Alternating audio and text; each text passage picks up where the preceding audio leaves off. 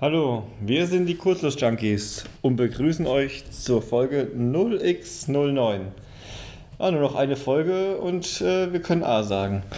Ähm, wir sind Chris und Basti und sprechen über Elektronik und Elektrotechnik im Allgemeinen. Und los geht's. Prost. Prösterchen. Mhm. So viel Zeit muss sein. So, ähm, kleines Feedback, wie immer zu Beginn. Ähm, wir hatten jetzt 6400 Downloads dieses Jahr und 66 Abonnenten. Jungs, streckt euch mal an, teilt uns mal noch äh, 34 und äh, wir verlosen das MP1-Board, was wir als letzte Folge erwähnt haben von ST. Genau, das mit dem schönen Display drauf. Genau, Gro- großes Display drauf, äh, guter Controller, genau. Ja, das Gewinnspiel wird äh, folgendermaßen ablaufen. Ihr schickt einfach eine E-Mail an feedback at kurzschlussjunkies.de und äh, wir melden uns dann bei demjenigen, der das gewonnen hat. Genau, sobald wir 100 Abos haben. Richtig, genau. Kommen wir zu der Kategorie aus Fehlern lernen. Ähm, ich habe einen gemacht und der Chris hat einen gefunden. Nach, nachdem du bestimmt, ich weiß nicht, mehrere Stunden mit Mhm. einem Kollegen in der Software rumgehackt bist, Ja. und da kam ich irgendwie äh, nach, ich weiß nicht, einem halben Tag oder so dazu. Ihr wart schon lange am Suchen oder es war der zweite Tag, am zweiten Also Abend? ich, ich, ich war schon sehr lange dran. Ne? Genau, und dann habe ich mir gedacht, naja, wenn die Jungs schon so lange jetzt nach dem Fehler suchen, dann kann es definitiv kein Software-Bug sein, also habe ich mir die Software gar nicht so genau angeguckt, aber habe mir mal den Schaltplan etwas genauer angeschaut.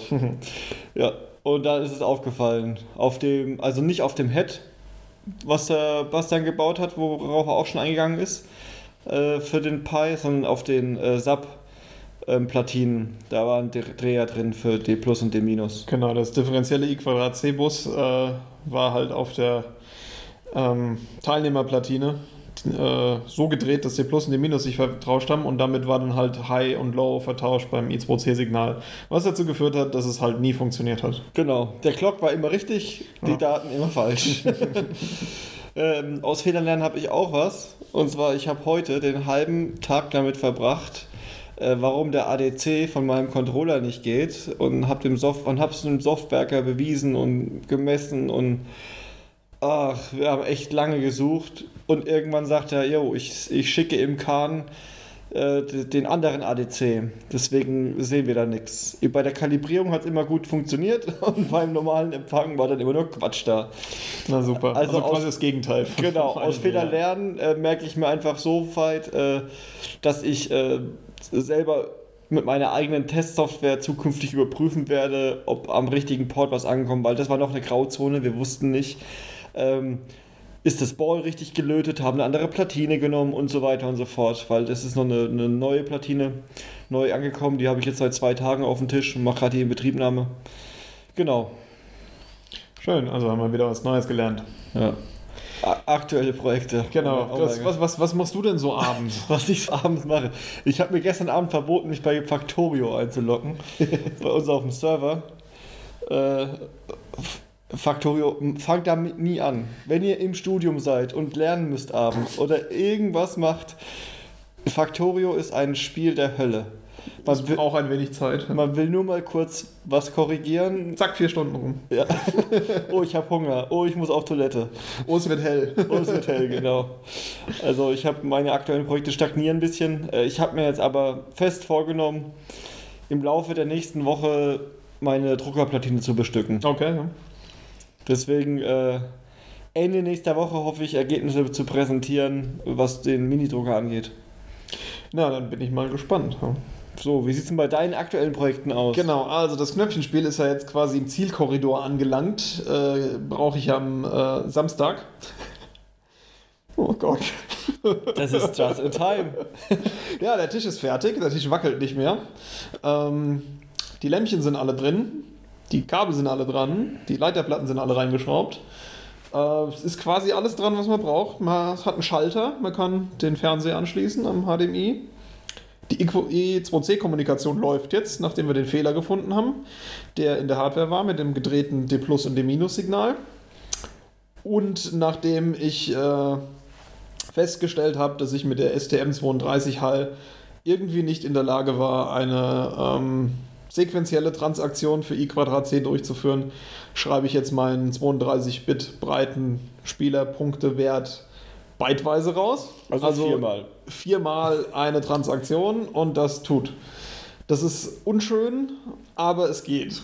Okay, schade, dass es nicht geht. Hätte es Ja, die Performance also wahrscheinlich gebracht. Norma jetzt. normalerweise ist es ja so, du, du schreibst äh, als Schreib, äh, be- also an die Schreibadresse ähm, das Register, auf das du zugreifen willst, und dann ähm, liest du nur noch mit der Leseadresse. Also du, du äh, schreibst quasi von deinem Master dann die Leseadresse auf den Bus und dann kommen nur noch Clock-Signale und der Slave antwortet. In dem Fall dann. Das äh, hat überhaupt nicht funktioniert. Der STM32 ist dann in einem, in einem Zustand, wo er nicht in der Lage ist, äh, irgendwas zu tun. Der äh, Ja. Clock Stretching Mode hält auch das Clock-Signal low, das heißt auch der Master wartet, bis, das, äh, bis der Slave das Signal wieder loslässt und damit ist die ganze Kiste halt am Stehen. Ja, wenn ich mich erinnern kann, ähm, hat das äh, Empfangen geklappt vom Pi. Genau, also ich, konnt, ich konnte Und äh, ähm, in Register schreiben, also von dem Raspberry Pi konnte ich in den STM auf Register schreiben. Also immer die Schreibadresse hat super funktioniert. Ja, also Registeradresse, ähm, mit, also du hast die E-C Schreibadresse angesprochen mit der Registeradresse und dem Wert, das du da, den du da reinschreiben willst. Und das hat super geklappt. Okay. Ja. genau. Das Problem war dann, wenn du dann Daten an den Pi schicken wolltest, die mehr als ein Byte sind. dass Nee, dann- wenn, dass wenn er ich die dann Daten im aus Loop den war. Boards lesen wollte. Ja, genau, wenn- wenn du quasi und, an den- Genau, und dann hat er in einem Zustand gehangen, wo er eigentlich nicht hätte sein sollen. Also dann hätte er quasi in den Zustand, dass er jetzt die Daten auf, auf den Bus legt, aber er hat eigentlich noch darauf gewartet, dass äh, der Master ihm noch Infos gibt. Also da ist irgendwie Ein Wurm drin. ein Wurm drin. Ja. Habe ich auch nicht lösen können. Äh, Im STM-Forum haben sie mich auch völlig ignoriert. Insofern Naja. es geht. Äh, ich werde in Zukunft versuchen, die I2C Slave Devices auf dem STM zu meiden. Okay, wenigstens hat Juhat bis jetzt immer gut funktioniert. Genau, die Spielesoftware auf dem Raspberry Pi ist auch funktional. Fertig ist, naja, ein hartes Wort.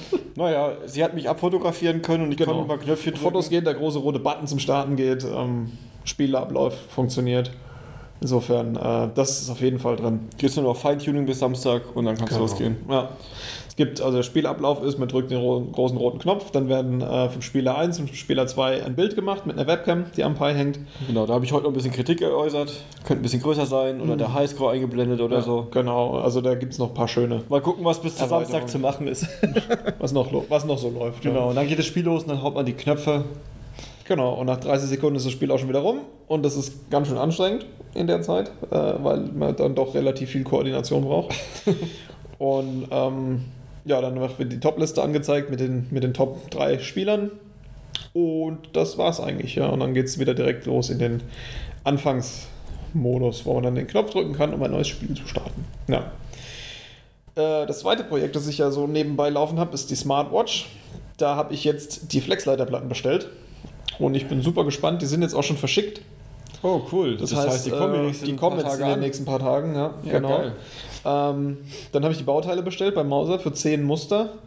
Das waren dann gleich mal äh, 350 Euro dahin gelatzt, ja, weil also die, die äh, Bombenkosten von einer Smartwatch nur mit Bauteile sind so um die 60 Euro. Okay. Ne? Ähm, Also Rohleiterplatte. Rohleiterplatte, Display, Batterie und die Bauteile, die 35 Euro für die Bauteile. Ja. Genau. Und ähm, ja, das bin ich mal gespannt, wie sich denn das Flex so bestücken lässt. Weil ich habe ja jetzt dann doch äh, noch ein bisschen recherchiert im Internet und habe rausgefunden, dass ähm, das eigentlich gar nicht so schwierig ist. Die äh, Leiterplatte muss man halt lediglich einfach irgendwie fixieren, dass sie die Flexplatte halt nicht flext. Ja, das halt nicht durcheiert die ganze Zeit. Ganz genau, ja, dass man die hochheben kann. Und das mache ich ähm, relativ simpel. Ich nehme eine alte FR4-Leiterplatte, klebe mit Kapton die Flexplatte da drauf. Äh, und dann kann ich die bestücken und in den Reflow-Ofen legen. Und wenn das dann fertig ist, dann äh, kann man das auch wieder von der Platte runter machen, weil dann sind die Bauteile draufgelötet. Und ja, also auch die Bauteile sollten einigermaßen zur Fixierung beitragen. Die äh, Flexleiterplatte hat in dem Bereich, wo die Bauteile sind, Stabilisierungsplättchen. Die sind äh, 150 Mikrometer dick, wenn ich mich richtig erinnere. Das sind also schon relativ steife Kunststoffplatten, ne, die da sind.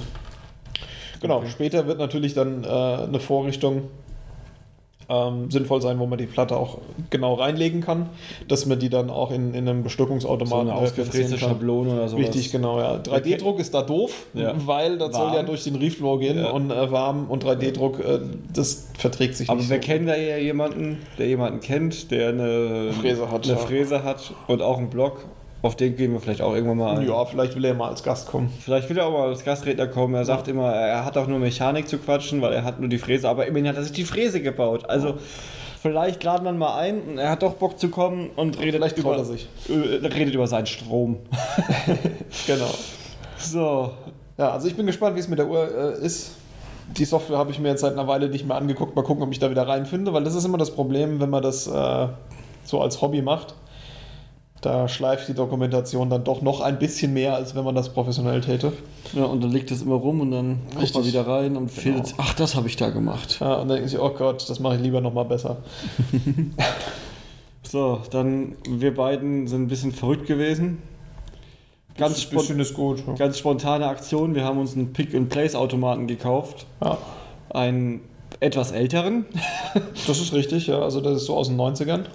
ja, genau. Äh, war halt ein günstiges Angebot über eBay Kleinanzeigen. Ähm, Ja. Am Montag äh, gesagt, kaufen wir, am Dienstag überlegt wie und am Mittwoch mit dem Transporter hingefahren und geholt. Ist auch schwer, das Teil. Sau schwer. Haben wir mit äh, solchen äh, Tragehilfen für Umzug, hat Basti noch da gehabt zum Ja, zu Glück. zweit gerade so heben können. Genau. Also das, ist- das, das ist so ein, man muss sich das vorstellen, von der Größe her wie so ein kleiner Kühlschrank und vom Gewicht her so wie ein kleiner voller Kühlschrank. Voller Küche. ja. Und zwar nicht mit äh, Obst oder Nee, so. so mit Bier. Ja, genau. Also war schon sau schwer, das Ding also alles aus Stahl, äh, die, die Basisplatte, wo dann, wo dann die äh, Feeder adaptiert werden und, und die, die Halterails und, und ähm, Die der- Schublade, wo die ganze Elektronik drin ist. Richtig, genau. Alles Allein die schwer. Basisplatte ist so, ein, so eine 8 mm dicke Stahlplatte. Ja, da sind dann Gewinde drin, um sich mit seinen Vorrichtungen daran zu besch- festzuschrauben. ne? Genau. Ich habe ja selbst schon ein paar 3D-Drucker gebaut und Bastian ja, Ja. auch.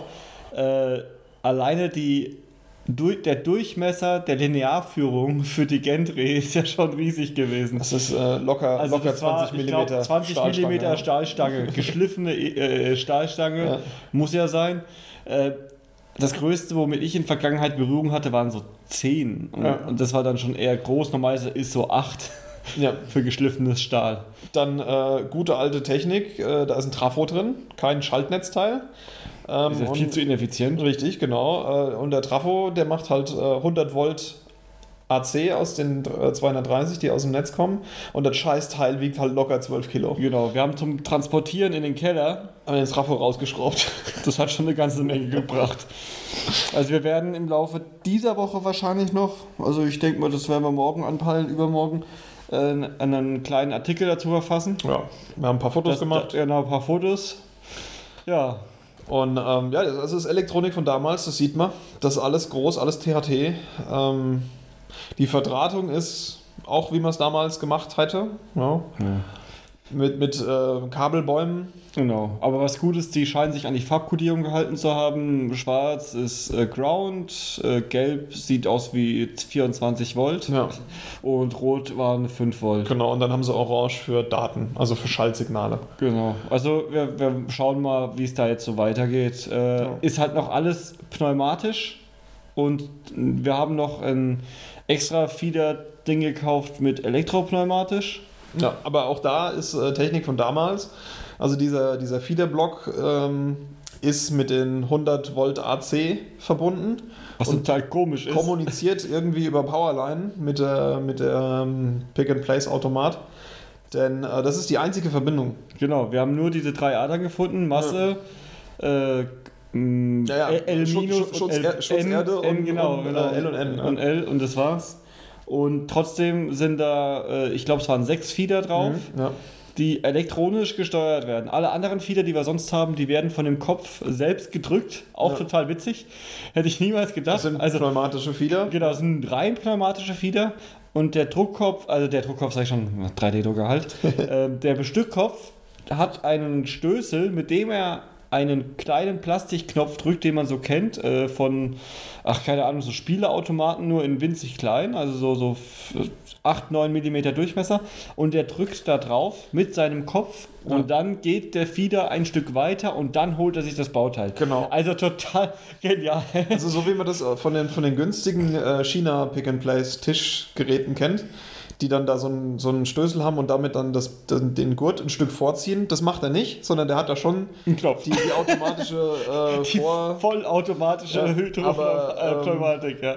Macht das dann trotzdem mit einem Spezialstößel dafür. Ja? Das ist schon lustig. Genau. Also da könnte man auch einen Menschen setzen, der auf den Knopf drückt und mit der Pinzette das Bauteil rausnimmt und auf die Platte packt. Das ist richtig, ja. Allerdings äh, ist da ein wes- wesentlich leistungsfähiger Rechner dran. Oh ja. Der Also war, das ist, äh, der hat schon 16-Bit und ist ein 286er mit monochrom Monitor. Äh, hat die schönen 5 ein Viertel Zoll Floppy Disks als Datenträger. aber auch äh, schon dreieinhalb Zoll. Und richtig schön vergilbtes Gehäuse. Ja. also das, das Brom kommt richtig schön aus dem Ja. Plastik raus. Ja. aber der 286er, oh, ich, ich habe mich gleich nostalgisch gefühlt, als wir das Ding eingeschaltet haben. Man sieht den RAM-Test, Ja. der da 640 Kilobyte der, RAM checkt. der da Byte für Byte hochläuft und, und dann dü- dü- dü- und dann geht's weiter, wie man es so kennt. Total Genau. genial. Ja, das Teil hat aber leider einen Fehler angezeigt, als wir den gekauft haben. Deswegen war der nochmal ein wenig günstiger. Lag ja nur in der Batterie. Äh, Genau, also es la- war laut Aussage des Verkäufers, äh, war, ist nur eine Batterie zu tauschen, den Fehler kennt er, das hat er schon mal gehabt. ja, es, die Batterie war getauscht, die geht auch noch super. Ne? Ja, genau. Wir haben dann äh, nach längerem Suchen und wir haben den Fehler nicht lösen können, uns dafür entschieden, komm, scheiß drauf, wir zerlegen das, das Ding jetzt komplett und bauen es auf moderne Technik um. Also, also holen uns neue Stepper-Driver und, und die ganze Schublade wird leer gemacht. Machen einen guten Computer dran, Machen, gesch- genau. nutzen eine Software wie zum Beispiel OpenPNP, Ja, ja. ja, sodass wir die Daten auch relativ einfach da reinkriegen. ja, dann hatten wir angefangen, das ganze Ding zu zerpflücken. Ich hatte schon die Schläuche rausgezogen. schon Stecker abgeschra- abgemacht und Kabel abgeschraubt. Und während ich so die Schublade aufziehe, wo die ganze Elektronik drin ist, Nachdem man natürlich äh, Netzspannung nicht abgemacht hat. natürlich Netzspannung nicht abgemacht, ist Ja. mir aufgefallen, dass das 24 Volt DC Netzteil leuchtet und das 5 Volt DC Netzteil nicht. Ja. Dann habe ich mal reingemessen, Da waren halt keine 5 Volt. man hat keine 5 Volt. Das haben wir mal auf die Schnelle gemacht. Ein bisschen das Labornetzteil, was irgendwo auf dem Schrank stand, mit einem guten alten Lautsprecherkabel verlängert, dran getüdelt, 5 Volt eingegeben, die Kiste nochmal eingeschaltet. Und läuft. Ja. Läuft! Total genial. ähm, ja, dann habe ich gedacht, naja, guckst du mal, vielleicht kannst du ja das 5-Volt-Netzteil äh, wieder reparieren, was da drin ist. Hab's ausgebaut, Sicherung war durch. Während ich die Platine umdrehen wollte, um ein Stück Fädeldraht, fachmännische Sicherung, ne? wenn man mal keine Nur besser als Alufolie. besser als Alufolie oder Kaugummipapier, ähm, ein Stück Fädeldraht, begrenzt immerhin auch so auf 1, 2 Ampere, bis der wegglüht ja. äh, während ich die Platine so umdrehe, alles voll Plörre gewesen, die aus dem Kondensator ausgelaufen Genau, ist. das ist irgendein Elko ausgelaufen und wahrscheinlich kurzgeschlossen, deswegen ist auch die Sicherung durchgebrannt. Genau. Ja, also so viel zum Thema, das ist nur die Batterie. Es war eine Kondensatorbatterie, die halt ausgelaufen ist. Ähm, Okay. naja, auf jeden Fall, äh, jetzt läuft's wieder. Ähm, und jetzt haben wir das Problem, es geht halt wieder. Ne? Also jetzt ist die, die, die Schwellgrenze, des, bis wir sagen, okay, jetzt reißen wir es halt doch auseinander, ein bisschen höher. Ein bisschen höher. Also wir haben uns ganz, ganz fest vorgenommen, eine Platine mit der jetzigen Konfiguration zu bestücken. Ja. Aber wir haben uns auch ganz sicher und ganz fest vorgenommen, die wird auf jeden Fall zerpflückt, weil ähm, zum Beispiel kann der Kopf sich nur um 90 Grad drehen, also Genau, der, der, die Rotation ist auch pneumatisch. ähm, das heißt also, der, der, der Kopf kann um 90 Grad gedreht werden über Pneumatik. Und äh, du kannst halt ein Bauteil hochheben und um 90 Grad drehen. Oder du kannst den Kopf drehen und ein Bauteil hochheben und dann den Kopf wieder zurückdrehen, Genau. um in minus 90 Grad zu drehen. Genau, also 180 Grad sind nicht möglich. Ja. Das heißt, äh, man muss sich beim äh, Erzeugen einer Leiterplatte, die man damit bestückt haben will, überlegen, wie denn später die Bauteile aus der Rolle kommen sollen. Und wo man den Feeder hinstellt, weil den kann man an alle vier Seiten stellen. Aber man kann ja nur um 180 Grad drehen. Das heißt also, man muss dann die Bauteile auch dort haben, wo man sie auch dann her herholen und, und drehen kann. Ne? genau. Und deswegen, also wahrscheinlich wird er seine Ablöseplatine bestücken. Genau. Also wir haben uns ge gesagt, ähm, wir werden eine Platine erstellen, äh, designen, die die interne Platine austauscht. Dass es halt alles gescheit ist, dass man nicht hier irgendwie die ganzen Kabel abschneiden muss und neu krimpen Ja. und draufstecken, sondern wir werden uns an die Originalstecker halten, Genau. so gut wir es können. Ja. Und werden das Baseboard innen drin austauschen durch ein, keine Ahnung, eins mit einem Interface zu einem Also das- OpenGMP das- und dann das- ist da ein ATmega oder irgendwas drauf. Das Baseboard ist ja äh, eigentlich ähm, ein Logikboard, Ja. das dann über sehr breite parallele Verbindungen in eine ähm, parallele Karte in dem 286er geht. Also das sind zwei parallele Schaltkarten im 286er. Und ähm, irgendwo da auf dem Weg werden wir uns wohl Ja. einmischen. Also wenn es dann soweit ist, werden wir den 286er auf jeden Fall verticken.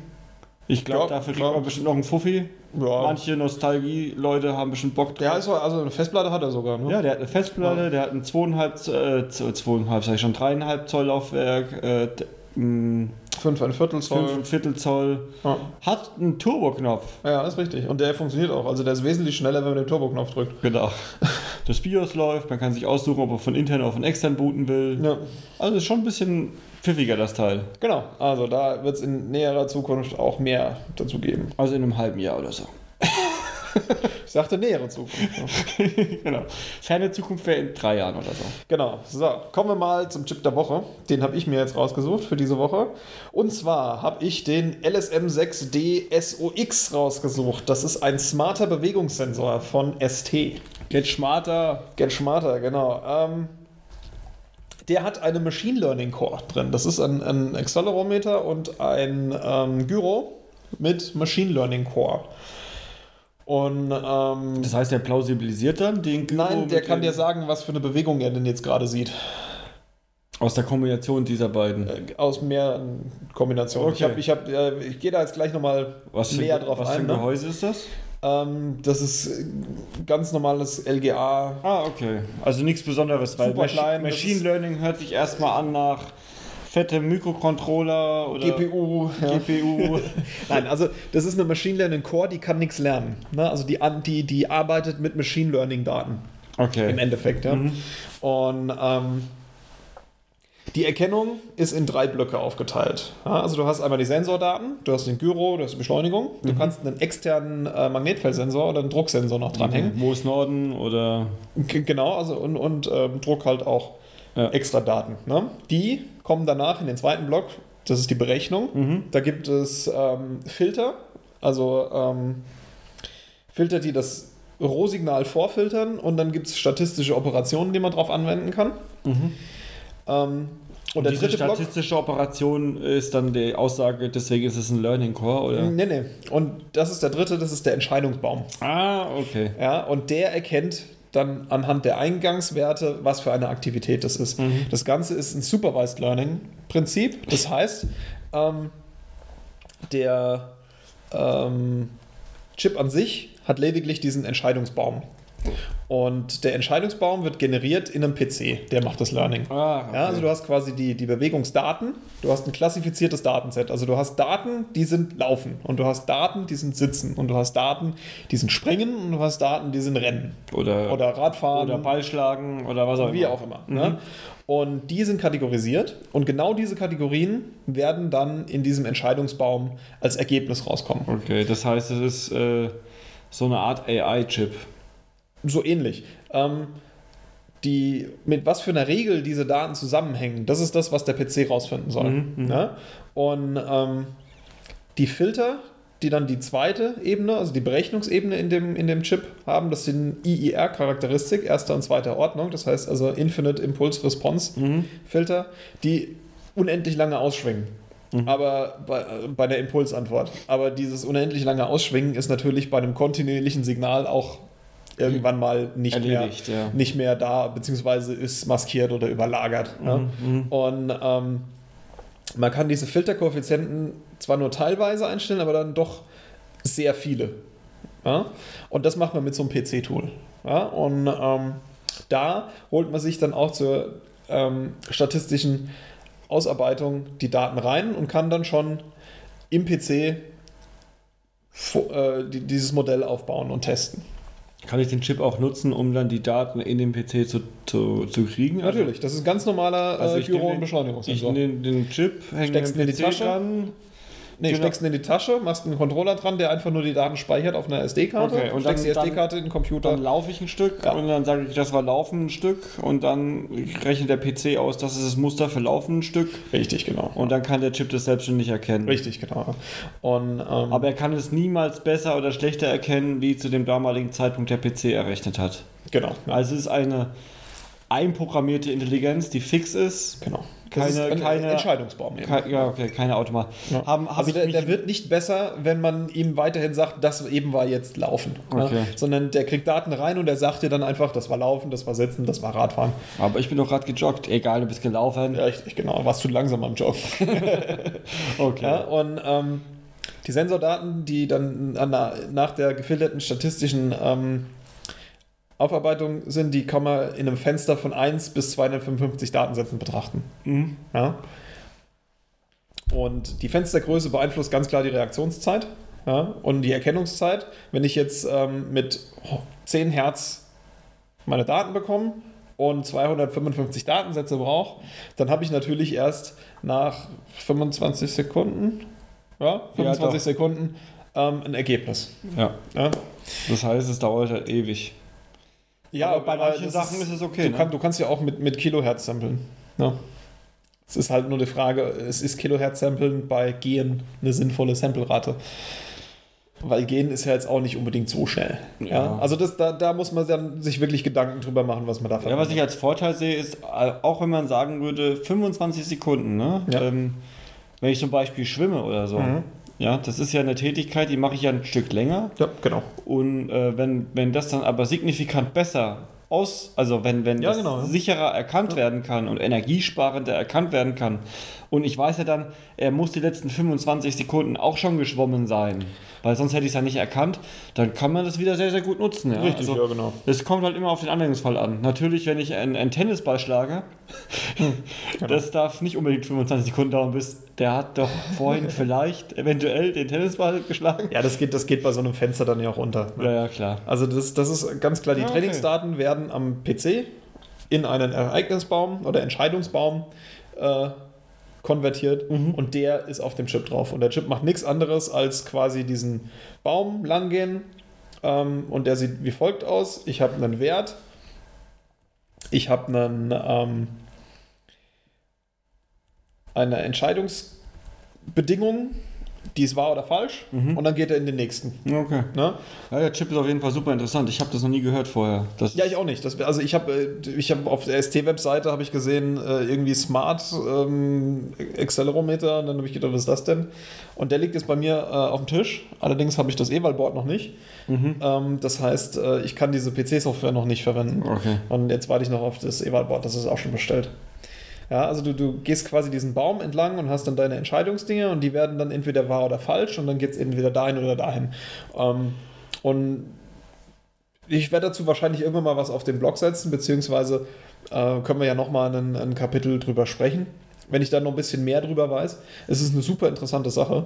Ja? Und ähm, wenn der Baum dann so durchgelaufen ist, dann kommt er irgendwann zu einem Blatt. Das ist quasi das Ende von einem Baum und da steht dann dran, da- wenn das wahr ist, dann ist es diese Aktion. Wenn das falsch ist, dann ist es diese Aktion. Ne? Und ähm, in, in diesem in dem Chip der, der äh, LSM6D SOX kann man acht Bäume mit insgesamt 256 Knoten haben. Und du kannst 16 verschiedene Ereignisse pro Baum erkennen.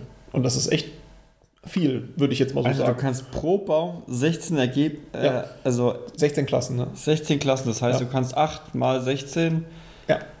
äh, Bewegungen, Bewegungsmuster, Äh, Richtig. Aktionen. Man muss natürlich dann gucken, ähm, wie sinnvoll kann ich das mit 256 Knoten in meiner ähm, Struktur auch machen. Ja? Achso, die Knoten. sind Also du dann- hast eine Fixzahl 256 Knoten, die sind in diesen acht Bäumen aufgeteilt. Mhm. Ja, also du kannst einen Baum mit 100 haben und einen mit 3. Ah, okay, Ja. okay. Ähm, ja. Das und, heißt, und die wenn- 16 Erg- Ergebnisse hast du wahrscheinlich auch nur, ähm, weil du 4 Bits pro Ergebnis hast. Die Knoten sind dann quasi Anzahl Vergangenheit oder? nee, die Deswegen- Knoten, die Knoten sind diese Entscheidungspunkte. Deswegen 255 Datensätze. Nein, nein, 256 Knoten bedeutet, du hast in diesem, in diesem Baum, wo du lang gehst, 256 diese Situationen, ich habe diesen Eingabewert, das ist meine Bedingung, ja, nein. Ah, okay. Ja? Okay. Und die zeigt dann wieder auf einen anderen Knoten. Okay, das sind quasi so, so eine Art wie, wie diese, ähm, das ist die Vergangenheit an Informationen, Ja, so äh, ähnlich. die folgen dann Ja, so und dann ähnlich, ja. gehst du random-like. nee, nicht Aber- random. Das Ja, ist- aber es ist berechnet, also es sieht von außen aus wie random. Es ist dieses chaotische System in der Mitte, das durch den PC berechnet Mhm. Ja, wird. ja. Und hinten kommt dann eine eindeutige Entscheidung bei Genau, raus. also ich meine, das ist, das ist ähm, bei, bei so großen KI-Systemen mit Entscheidungsbäumen, Mhm. ist das, das ist nicht chaotisch, aber das ist unübersichtlich. Ja. Ja, und ähm, man wäre jetzt auch als Mensch nicht unbedingt drauf gekommen, das nach diesen Dingen zu klassifizieren, aber das ist halt das, was der PC als optimale Lösung gefunden Ja, ja, hat. ne? okay, okay. Und ähm, also der Ablauf ist wie folgt: Ich habe meine Sensordaten, die äh, lese ich ein, dann lege ich die Filter- und Statistikfunktionen fest für diese Daten. Ja. Dann wird eine ARFF-Datei erzeugt. Das ist eine Attribute Relation File, in der steht drin, was sind meine äh, Ergebnisse und ähm, welche Daten korrelieren mit diesen Ergebnissen. Ah, okay. okay. Ja, das ist so ein standardisiertes Dateiformat. Ähm, aus diesem Dateiformat kann man dann mit so einem Open Source Programm, das heißt WK, einen Entscheidungsbaum erzeugen. Und dieser Entscheidungsbaum ist auch Text. Da steht dann wirklich drin, wenn der X-Wert über, das, über den, den ähm, Schwerwert so und so ist. genau drüber geht, dann diese Wird- Bedingung. wird's wahrscheinlich wenn das das, sein. nicht, dann diese Bedingung. Und dann geht's zum in- Schluss steht dann irgendwann, das ist Laufen. Okay, dann geht Ja? quasi in den nächsten Datensatz Ja, rein und genau. so weiter und so fort. Okay. Genau. Und dieser Entscheidungsbaum wird dann wieder eingelesen in, in die Software äh, von, von ST. Ähm, und daraus wird dann die Registerkonfiguration für den ähm, LSM6D SOX erzeugt. Und die kann dann in den Chip geladen werden und dann macht er das. Ja, cool. Voll abgefahren. Ja? Leider ist er nicht PIN-kompatibel mit dem Beschleunigungssensor auf der Smartwatch. Oh, Ja, schade. echt schade. Ja. Das heißt also, da muss ich irgendwann mal mir was Neues ausdenken, wo ich den einbauen kann. Fehl- Oder, oder die Fehlgrad. Revision 2. Oder Fädeldraht. Oder Fädeldraht. Aber das ist dann sehr viel schmerzhafter Revision 1.5. Fädeldraht. Ja, nee, zwei. Also muss schon ein harter Bruch dann. Weil der äh, ist auch größer.